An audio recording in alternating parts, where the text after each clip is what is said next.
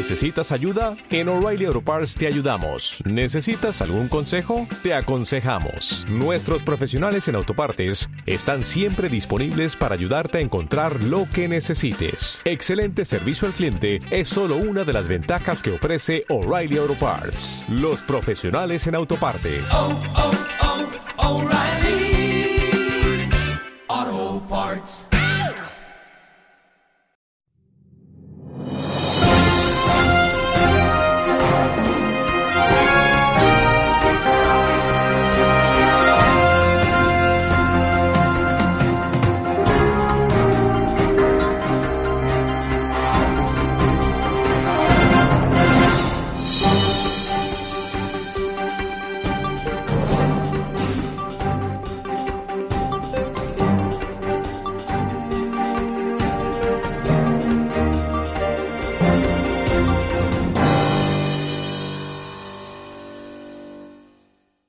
Hola, hola, ¿qué tal amigos? Muy buenas tardes, bienvenidos a otra edición de, de su programa Juntos Todos Somos México, de su programa, de nuestro programa, en donde nos sentamos a platicar y a debatir acerca de lo que está sucediendo en el país y sobre todo muy importante con el país. ¿Sobre qué, ¿Sobre qué tema vamos a platicar? Vamos a platicar acerca de algo que está sucediendo, que lleva ya un par de semanas apareciendo en los encabezados, apareciendo en las noticias, en los periódicos, en las redes sociales. Es un tema que mucha gente ha visto en, internet, que mucha gente lo ha visto en la, televisión. Es un tema que ahorita sigue en la disputa, siguen en las negociaciones, siguen en la mesa, platicando sobre qué va a suceder con el tema de la presa La Boquilla. El tema de la presa La Boquilla lleva ya, si no nos equivocamos con las cuentas, un poco más de dos semanas. Que gobierno federal, todo todo esto surge desde la premisa de que el gobierno federal buscaba vaciar la presa La Boquilla desfogándole 600 millones de metros cúbicos. La presa La Boquilla es, un, es una presa que se encuentra aquí en el estado grande de la República, en Chihuahua, ahí en los alrededores de San Francisco de Conchos, Delicias,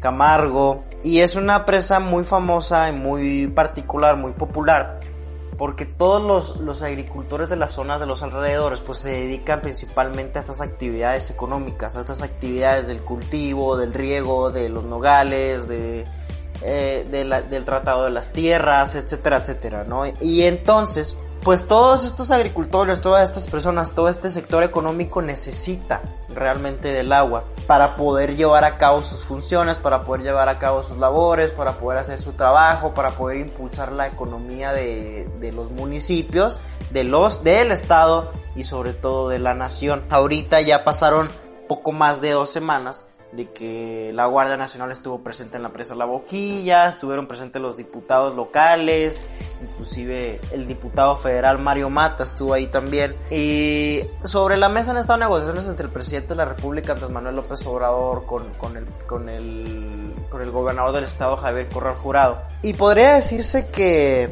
la ciudadanía está un poco... es- yo lo calificaría como con incertidumbre, que no saben, no sabemos realmente qué es lo que va a suceder, porque el intento del gobierno federal por vaciar la presa La Boquilla no funcionó, dado que la ciudadanía y precisamente estos representantes públicos como los diputados, los empresarios, los ganaderos, estaban ahí mismo y no permitieron que, que dicho latrocinio se diera, se llevara a cabo. Todo esto comienza y vamos a leer aquí una, nota. Alrededor de 500 agricultores de los municipios de San Francisco de Conchos y Camargo, en la región centro de Chihuahua, irrumpieron en la presa La Boquilla con la intención de impedir que la Comisión Nacional del Agua trasvase líquido a Estados Unidos en cumplimiento de un convenio de 1944. Después de enfrentarse con elementos de la Guardia Nacional que custodiaba el embalse, los guardias recibieron la orden de replegarse y los manifestantes se instalaron en su lugar. Hay un tratado que, no, no tengo la oportunidad de, de conocer acerca del tema, pero por lo que se platica y lo que se y por lo que nos hemos estado informando es que el gobierno federal hizo tratados con empresarios de Tamaulipas y de Nuevo León para otorgarles estos 600 millones de metros cúbicos y que estos mismos empresarios comercien con ellos con Estados Unidos o que simplemente lo utilicen para fines personales, lo que parece ser un arreglo popular entre el gobierno federal y particulares que termina por repercutir en la economía de, de, agricultores, de gente trabajadora, de gente chihuahuense que no, que no tiene ninguna culpa, que no tiene ningún, ningún, podría decirse, vela en el entierro y que venga la Guardia Nacional y les diga, oye, les, tenemos, les vamos a quitar agua, pues obviamente que sin ninguna explicación no se va a permitir. Encabezados por los alcaldes de San Francisco de Conchos, Jaime Ramírez y Camargo Arturo Zubia, además de diputados panistas locales, los manifestantes se reunieron la tarde del martes alrededor de la boquilla e intentaron llegar a las compuertas, pero una valla de la Guardia Nacional impidió que pasaran. La columna creció con la llegada de más agricultores y habitantes de ambos municipios, que a empujones rompieron la formación de los antimotines y llegaron a la cortina, donde anunciaron que se quedarán hasta que la Conagua garantice que no habrá trasvase. Y por municipios que también se, vieron ahí en la, necesidad de estar presentes, también se, se, presentó el alcalde de Saucillo, el municipio de Saucillo, pre, también personas del municipio de Chihuahua. Los diputados locales Jesús Velázquez Rodríguez y Omar Bazán Flores del Partido Revolucionario Institucional, Luis Aguilar Lozoya de Acción Nacional, Jesús Valenciano también de Acción Nacional y Francisco Chávez Herrera de Morena respaldaron la manifestación. La Asociación Agrícola del municipio de Camargo alertó el lunes que funcionarios de la Conagua y antimotines de la Guardia Nacional estaban en la presa para el pago del Tratado Internacional de Aguas entre México y Estados Unidos. La organización llamó a tomar la presa y a evitar el robo del patrimonio de los agricultores. En sesión de la Diputación Permanente efectuada este martes, porque hay que, vale la pena destacar que el, Congreso local en esta necesidad sesionó en, en, las mismas instalaciones de la Presa La Boquilla. El panista Luis Aguilar Lozoya dijo que se abrirían las compuertas para enviar agua al río Bravo y entregarla a Nuevo León y Tamaulipas, que es lo que principal, que es, que es el motivo principal con el cual comenzó este conflicto. El conflicto comenzó con, con la premisa de que el agua se iba a ir a Nuevo León y a Tamaulipas para empresas particulares. Ya después se manejó eh, el tema del tratado y, y, es algo que es un poco confuso podríamos decirlo así, confuso y un poco, este, pues no, no sabes ya cuál es la cuál versión es la correcta, porque primero manejan que son para empresarios y después para el tratado.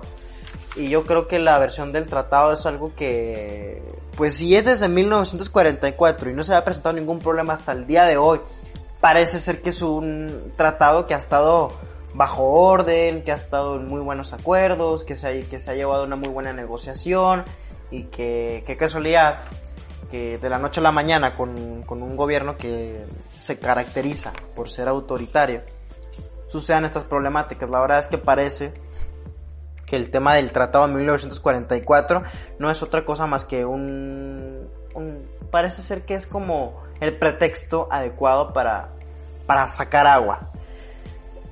En campaña escuchamos a la hora presidente Andrés Manuel López Obrador decir que primero eran los pobres, pero quiere llevarse mil millones de metros cúbicos de la presa para entregarlos a empresarios de Tamaulipas y Nuevo León. El discurso cambió. Ahora los ricos son primero, dijo el diputado Aguilar Lozoya. El tratado se ha cumplido puntualmente desde hace 75 años y los diputados no se habían opuesto a él en gobiernos priistas y panistas. Horas antes del enfrentamiento, agricultores de Delicias que pertenecen al distrito de riego de la presa La Boquilla, más de 100 kilómetros, bloquearon ambos sentidos de la carretera federal 45 que comunica la capital del estado con el sur del país, en el poblado de Cárdenas. Con tractores y camiones de volteo, los usuarios pertenecientes a distintos módulos de riego bloquearon también las vías del tren, como hicieron ya en dos ocasiones cuando la Conagua anunció la apertura de la presa.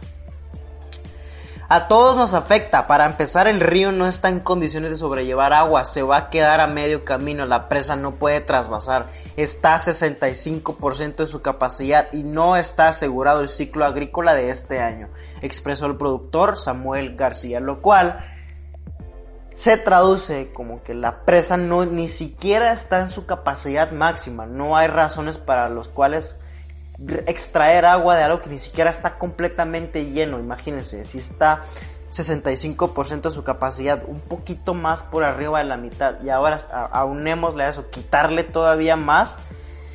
Si de por sí el ciclo agrícola de este año no está asegurado, ahora se pondría todavía peor quitándole agua. La Dirección General de Seguridad en Carreteras e Instalaciones de la Guardia Nacional dio a conocer que la carretera fue bloqueada en el kilómetro 167, así como en el tramo de Elicias Jiménez en el kilómetro 70. Teófilo Gutiérrez, comandante de la Guardia Nacional, afirmó que el bloqueo lo realizaron productores agrícolas.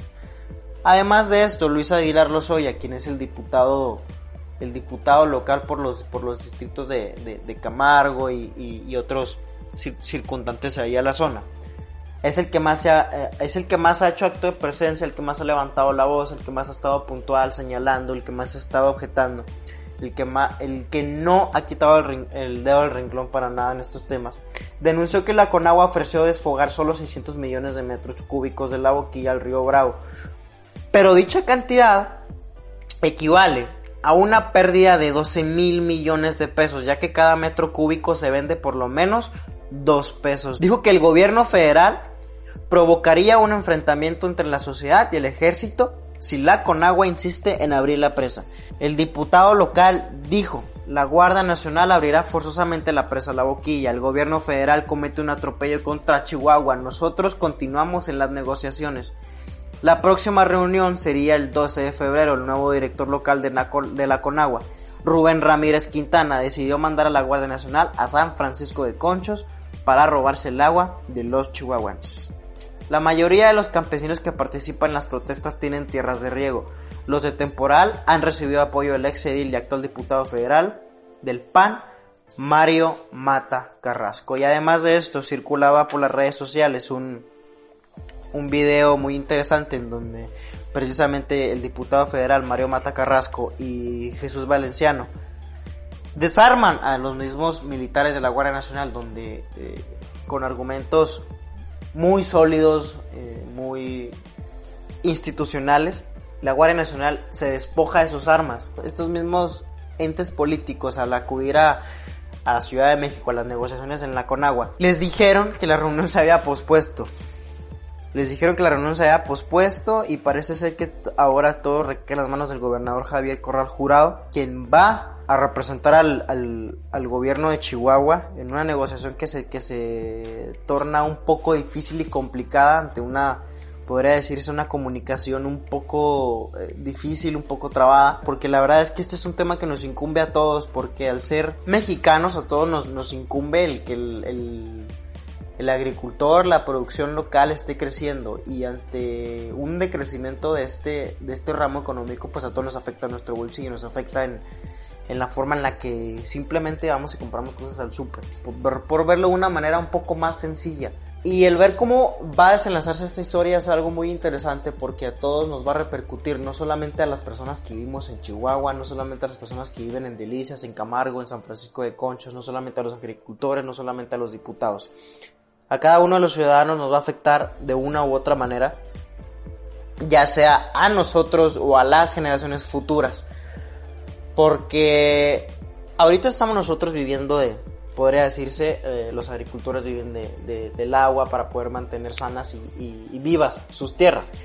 Pero obviamente estos agricultores, y no solamente ellos, sino todos los, habitantes de, Chihuahua, estamos con el pendiente de saber qué va a suceder, porque vienen generaciones futuras que van a seguir trabajando por el bien de, de, la, de la agricultura, del gobierno de Chihuahua, van a seguir trabajando por el bien de la, de la economía de nuestro estado y de nuestro país. Y al tener esta, esta principal problemática, pues nos deja pensando en qué, qué va a suceder con las generaciones futuras. Que si ahora, si ahora se llega a permitir que nos quedemos, que nos roben agua, ¿qué va a suceder en el futuro cuando después nuestros hijos estén necesitados de agua, que tengan necesidad de, de mantener vivo un trabajo, de mantener sanas sus, tierras, sus cultivos. Aquellas personas que se dedican a este tema de la agricultura son muchísimas, es un tema muy fuerte en México, es un tema muy... Hay muchísima gente que se dedica a esto. Y al quitarles esta materia prima, la, la cual es el agua, pues está repercutiendo directamente en la forma en la que estas personas hacen su trabajo, su trabajo honrado, su trabajo honesto, un trabajo que de verdad mantiene vivo al país, mantiene sólida la economía de, nuestra nación. Entonces es muy importante estar al pendiente y para saber qué va a suceder con este tema, Muchísimas gracias por estarnos escuchando amigos, muchísimas gracias por tener la oportunidad y por darse el tiempo necesario para saber qué es lo que acontece y lo que sucede en nuestro país. No pierdan la esperanza, no pierdan la fe, no pierdan el suelo. México somos nosotros, México eres tú, México soy yo, México somos todos juntos. México somos todos juntos. Y a pesar de las malas noticias, a pesar, de los problemas, de los conflictos, la esperanza siempre va a ser lo último, lo último que muere. Y recuerden, hay que darle a la patria esperanza presente. Juntos todos somos México. Gracias y hasta luego.